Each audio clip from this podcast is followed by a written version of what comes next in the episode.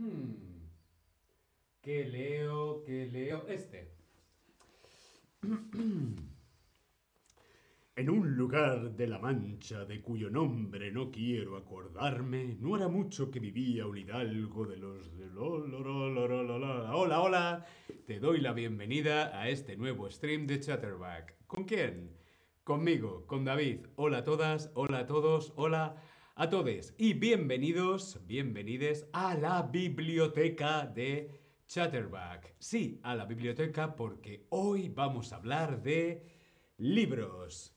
Hola a todos en el chat. Hola Tomás.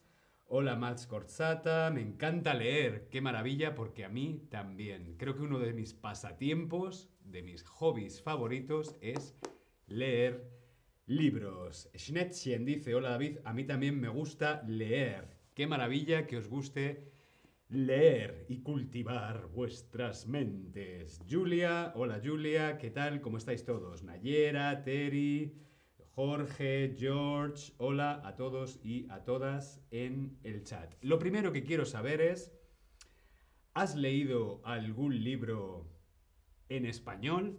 Sí, me gusta leer en español. Sí, pero he leído novelas traducidas a mi idioma. O no, no me gusta leer. Yo quiero saber si tú has leído algún libro, alguna novela, algún ensayo, cualquier tipo de libro en español. Bien, veo que algunos sí que os gusta leer en español, otros leéis novelas traducidas. Hay muchos libros de autores españoles traducidos a todos los idiomas, inglés, alemán, francés. Julia dice, leo novelas en inglés y también en español. Qué maravilla, porque yo, por ejemplo, me cuesta mucho leer en otro idioma que no sea mi lengua materna. Me tengo que obligar a leer en español y a, a, leer en inglés y me tengo que obligar a leer en alemán. Me cuesta muchísimo trabajo. Chris Dennis, Antes de que anochezca de Arenas. Mm, no conozco este libro antes de que anochezca, pero mm, lo tomaré nota. Gracias por la recomendación. Aunque antes que anochezca me recuerda el título de una película, ¿no? Antes del amanecer, antes... Sí, pero bueno, lo buscaré. Bien, veo que a muchos os gusta leer en español, algunos leéis novelas traducidas y algunos no os gusta leer. Bueno, no pasa nada, tiene que haber gustos para todos. La siguiente pregunta que tengo para ti es ¿qué autores conoces de la literatura hispana y latinoamericana en español? ¿Qué autores, qué escritores, qué dramaturgos, qué ensayistas, qué escritores conocéis en español? Hoy os voy a compartir con vosotros mi top 5 en literatura en español, pero quiero saber también tus gustos, qué es lo que te gusta a ti y si conocéis algún autor. Uf, por aquí dicen una de las mejores de, la literatura en español, Isabel Allende. Qué maravilla, Isabel Allende. ¿Estará Isabel Allende en mi top 5? Hmm, ya lo veremos. Bien, Nayera mm, pone un punto, no sé lo que significa ese punto, Nayera. Ah, dice, me gusta leer, pero leo en árabe y en inglés. ¡Wow! Leer en árabe tiene que ser interesante, ¿no? Porque creo que en árabe también es, es diferente, ¿no? Se lee al contrario. Bien, por aquí dicen Gabriel García Márquez. Otro de los grandes. ¿Estará Gabriel García Márquez en mi top 5? Hmm, ya lo veremos. Clarisa Pincola Estés. Tomás, no la conozco, no sé quién es Clarisa Pincola Estés, pero también te prometo que la voy a buscar. Javier Marías. Javier Marías acaba de fallecer la semana pasada. Un besote a Javier Marías, uno de los grandes de la literatura en español. Francisco de Ayala, Miguel de Cervantes, mi paisano, porque Miguel de Cervantes y yo nacimos en la misma ciudad. ¿Estará Miguel de Cervantes en mi top 5?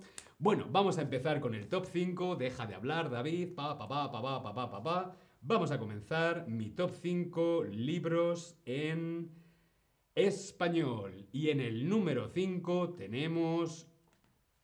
¡Pum! La Casa de los Espíritus. Por supuesto que tenía que estar Isabel Allende en mi top 5. La Casa de los Espíritus. La Casa de los Espíritus es un libro que escribe Isabel Allende y lo publica en 1982. Casi es tan mayor el libro como yo. Más de 40 años. Bueno, exactamente cumple ahora 40 años esta novela. La Casa de los Espíritus. El género de la Casa de los Espíritus. Bueno, los espíritus. Uh, los espíritus. El género es novela. El subgénero es realismo mágico y autobiografía tiene un poquito de autobiográfico, La Casa de los Espíritus. Está ambientada en Chile, estamos aquí en Chile, el país original es Chile, y dato curioso, la cantidad de páginas que tiene. La Casa de los Espíritus tiene 598 páginas. Es un libro hmm, más o menos grande, no está mal. La Casa de los Espíritus, vemos aquí su portada, Isabel Allende, La Casa de los Espíritus. Pero David, subgénero, realismo mágico. ¿Qué es el realismo mágico? Bien, el realismo mágico es un movimiento literario y también pictórico de mediados del siglo XX y se define por qué. Pues por mostrar el interés en lo mágico. ¿Y cómo muestran lo mágico? pues lo muestran como algo cotidiano, como algo común o normal. Aquí lo mágico sería algo irreal y extraño o real y normal. Respondemos en el tab Lesson. El realismo mágico es mezclar la realidad con la fantasía. ¿Sí? Por ejemplo, El Señor de los Anillos, de Lord of the Rings, es fantasía, ¿no? Eh, la realidad, pues ¿qué podría ser? Una obra realista, pues podría ser eh, Casa de Muñecas de Ibsen. Es una obra realista, todo es real. Pues esto sería como si juntáramos El Señor de los Anillos con Casa de Muñecas. Realismo mágico. El realismo mágico es un movimiento muy particular de Latinoamérica, ¿sí? Principalmente se utilizó en literatura y en pintura en Latinoamérica. Y muy bien, es algo mágico, es algo que es irreal, extraño, fantasía. Mezcla la realidad con la fantasía. Y la fantasía es de una forma normal, cotidiana, como del día a día. Eh, la Casa de los Espíritus, ¿de qué habla? ¿De qué trata la Casa de los Espíritus? Pues la Casa de los Espíritus relata la vida de la familia Trueba, la familia Trueba a lo largo de cuatro generaciones, desde inicios del siglo XX hasta los años 70, y va mostrando diferentes movimientos sociales y políticos del periodo postcolonial de Chile. Es un poco la historia de la familia Trueba, cuatro generaciones y a la vez la historia de Chile. Eh, la Casa de los Espíritus también tiene una película. Hay muchos grandes libros que tienen su película y por supuesto La Casa de los Espíritus es una de ellas. La Casa de los Espíritus o The House of the Spirits es una película dramática de 1993, protagonizada por Jeremy Irons, Meryl Streep, Glenn Close, Winona y Antonio Banderas. Winona Ryder, algo así, porque sí, es como es famosa ahora por Stranger Things, pero en esta película podemos ver a una jovencísima Winona Ryder haciendo un gran papel. Por supuesto, Glenn Close, Meryl Streep, Jeremy Irons, o sea, los actores de esta película son increíbles. Si no habéis visto la película, os recomiendo que la veáis. Aquí tenéis el cartel, The House of Spirits, la casa de los espíritus. Aunque yo siempre recomiendo leer el libro, ¿sí? Bien, vamos a seguir. Siguiente libro. Nos trasladamos ¿A dónde nos trasladaremos? No lo sé, ¿dónde estamos? ¿Dónde estoy? Pero tengo antes una pregunta. Gabriel García Márquez fue ganador del Premio Nobel de la Paz o del Premio Nobel de Literatura en 1982. Esta pregunta, esta pregunta es muy fácil. Esta pregunta es muy fácil. Bueno, decía Julia, quiero ver esa película. Los actores son increíbles. Y Jimmy dice Alejandro Amenábar. La casa de los... No, creo que no tiene nada que ver Alejandro Amenábar con la casa de los espíritus. Tiene una película parecida que son Los Otros. También es de misterio, suspense, pero no, no es esa película, Jimmy.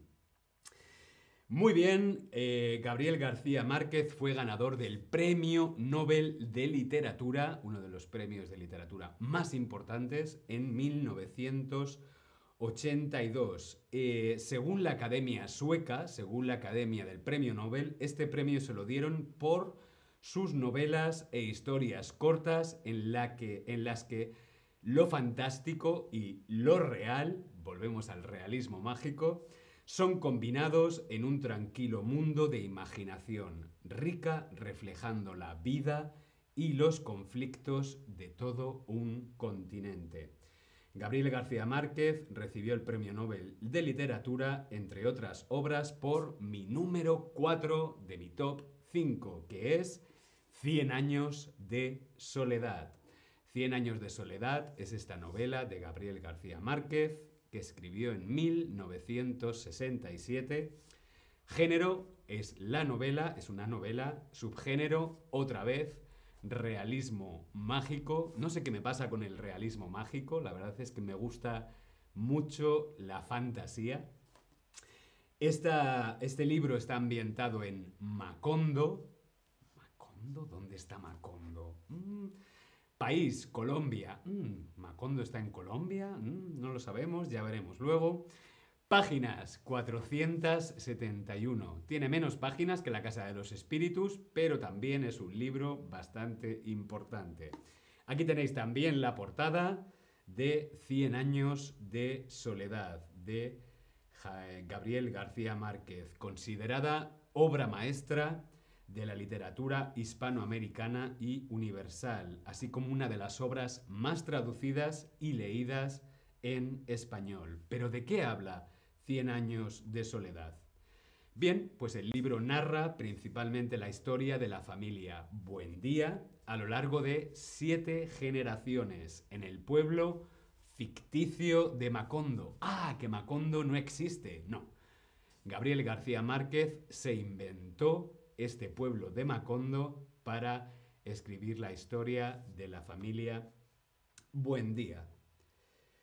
Eh, de 100 años de soledad no hay una película, no hay una serie de televisión. ¿Por qué? Una de las obras más importantes de la literatura en español no tiene una película, no tiene una serie.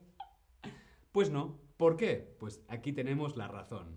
Gabriel García Márquez dijo que la razón por la cual no quiero que Cien años de soledad se haga en el cine es porque la novela, a diferencia del cine, deja al lector un margen para la creación que le permite imaginarse a los personajes, los ambientes y las situaciones como ellos quieran. Gabriel García Márquez no ha dado su derecho para hacer una película o una serie de Cien años de soledad, porque prefiere que nos imaginemos nosotros los personajes, las situaciones, los ambientes. ¿Sí? Bien, vamos a continuar y nos vamos a Chile de nuevo. ¡Pum! Porque en mi número 3 tenemos 20 poemas de amor y una canción desesperada de Pablo Neruda. 1924 eh, publicaba Pablo Neruda su libro de poemas, 20 poemas de amor y una canción desesperada. Eh, género, poesía. Subgénero, amor. Como casi siempre todo en literatura, en cine, en música, amor, amor, amor, amor. País, Chile, páginas 90. Mm, este libro de poesía es más pequeño. Normalmente los libros de poesía son más, más pequeños. Bien, aquí tenéis también la portada de mi top 3, de mi número 3, de este top 5, 20 poemas de amor y una canción desesperada. Alguien desesperada.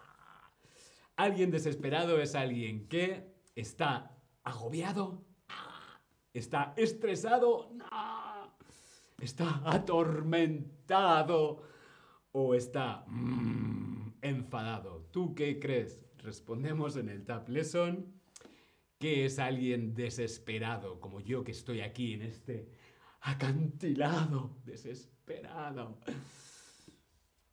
Bien, alguien que está atormentado. Muy bien, alguien que está agobiado, alguien que está estresado o enfadado. Sí, todas son correctas y significan lo mismo. Desesperación. Estar desesperado. Bien, pues Pablo Neruda escribió 20 poemas de amor y una canción desesperada.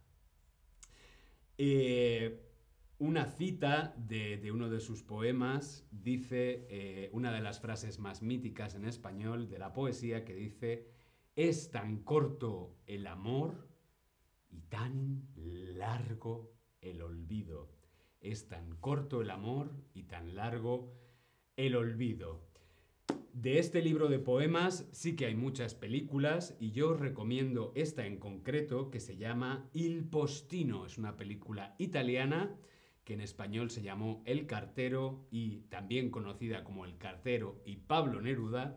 Es una película italiana de 1994 dirigida por Michael Radford y con las actuaciones de Philippe Noret, Massimo Trossi y María Grazia Cucinotta. Aquí también tenéis el cartel de la película por si lo queréis buscar, El cartero y Pablo Neruda, donde Pablo Neruda es un personaje fundamental de esta historia de esta película italiana de amor. Fedelem dice, hay una película italiana sobre Neruda, el postino. ¿Ves? Nos hemos... Te has adelantado. Pero sí, es un peliculón, ganó muchísimos premios, es una película muy buena. Eh, dice Magic Realism. sí, realismo mágico, fantasía, bien. Y dice que le encanta, como digo, Irons, Jeremy Irons. No sé cómo se pronuncia en inglés porque como sabéis, en español lo españolizamos todo. Es Robert Redford. No es esto, pues es Jeremy Irons, Meryl Streep, eh, Glenn Close, pues estos, eh, sí, no sé cómo se diría, Irons, Irons, Jeremy, Jeremías. Bien, vamos a continuar y nos vamos a Barcelona a ver el número 2. Tenemos la sombra del viento, la, la sombra del viento de Carlos Ruiz Zafón, obra publicada en 2001. El género de la sombra del viento de esta gran obra de Juan Carlos eh, Ruiz Zafón es el eh, suspense, la intriga, terror, sobrenatural, drama y romance gótico. Ahí es nada el subgénero ficción sobrenatural, misterio, ficción gótica, ficción de detectives, suspense, ficción de aventuras. Casi nada. Eh, principalmente, pues esto. Mm, misterio, suspense, aventuras. Vale, Fedelem dice Ions. Jeremy Ions. Vale, ok. está ambientada en Barcelona durante la Revolución Industrial a principios del siglo XX. País España y este libro tiene 400 páginas. Aquí tenéis su portada, La sombra del viento de Carlos Ruiz Zafón. Eh, yo me he leído este libro varias veces, es un libro súper interesante, de esos libros que empiezas y no puedes parar de leer porque necesito saber qué va a pasar. La sombra del viento es la primera entrega de un ciclo de cuatro novelas, no es una trilogía, sino una cuatrilogía eh, de novelas interconectadas y que se ambientan en una Barcelona misteriosa y gótica, que va desde la era de la revolución industrial hasta los años posteriores de la guerra civil. Barcelona, 1946, el pequeño Daniel Sampera llega al cementerio de los libros olvidados, de la mano de su padre. Allí coge un libro que se llama La sombra del viento, escrito por un autor desconocido que se llama Julián Carax. Este libro nos cuenta las aventuras del pequeño Daniel investigando sobre este autor tan extraño, Julián Carax. No os voy a contar más para no hacer ningún spoiler, pero tengo una pregunta. La Guerra Civil Española duró dos años, ocho meses, quince días. ¿Entre qué años? ¿Entre los años 1937 a 1940? 1936 a 1939 o 1940 a 1943. La sombra del viento nos habla desde la era de la revolución industrial, desde principios del siglo, hasta después de la guerra civil. Y la respuesta correcta es, muy bien, la guerra civil duró hasta 1939, desde 1936. Muy bien, así que sí, va desde principios de siglo hasta los años 40 aproximadamente. Antes de ir al número uno de mi top 5, tengo una pregunta para vosotros. El premio literario en español más importante se llama el Premio Cervantes, el Premio Goethe o el Premio Molière cómo se llama el premio más importante de la literatura en español. Cervantes, Goethe o Molière. Dino, ¿cuál es el mejor libro para leer para un beginner estudiante de español? Mm, esa es una muy buena pregunta para un beginner eh, eh, eh, mm, es complicado. Es complicado por el, por el nivel. Evidentemente no vas a leer 100 años de soledad siendo un beginner. Yo te recomendaría que buscaras un libro que te gusta a ti y que buscaras la traducción al español. Por ejemplo, ¿te gusta Harry Potter? ¿Has leído los libros de Harry Potter? ¿Has visto todas las películas? Pues buscaría un libro de Harry Potter, por ejemplo, Harry Potter y la piedra filosofal en español va a ser mucho más fácil para ti poder entender el libro y poder engancharte al libro y poder leer y entender y practicar si ya conoces la historia, ¿sí? Bien, muy bien, el premio literario en español más importante se llama el Premio Cervantes y esto me lleva a mi número uno. Nos vamos a Castilla-La Mancha porque en el número uno tenemos el inigualable, el incomparable, el hidalgo, Don Quijote de la Mancha. Don Quijote de la Mancha, un libro publicado por Miguel de Cervantes en el año 1605. Género, pues es novela de aventuras. También fue una parodia de las novelas de caballerías. ¿Qué es una parodia? Pues como una comedia, ¿no? Novela realista, subgénero, caballerías, ficción, aventuras y parodia, ambientada en el Imperio Español, Castilla-La Mancha y Barcelona, país de publicación España, páginas aproximadamente mil. El, Quijote, además tiene dos partes, El Quijote sí que es un libro bastante gordo, ¿sí? Aquí tenéis la primera portada, de El ingenioso hidalgo Don Quijote de la Mancha, compuesto por Miguel de Cervantes Saavedra. Eh, dato curioso sobre Don Quijote de la Mancha, ha sido traducido a más de 140 lenguas e idiomas. El Quijote está traducido a 140 idiomas diferentes, es increíble.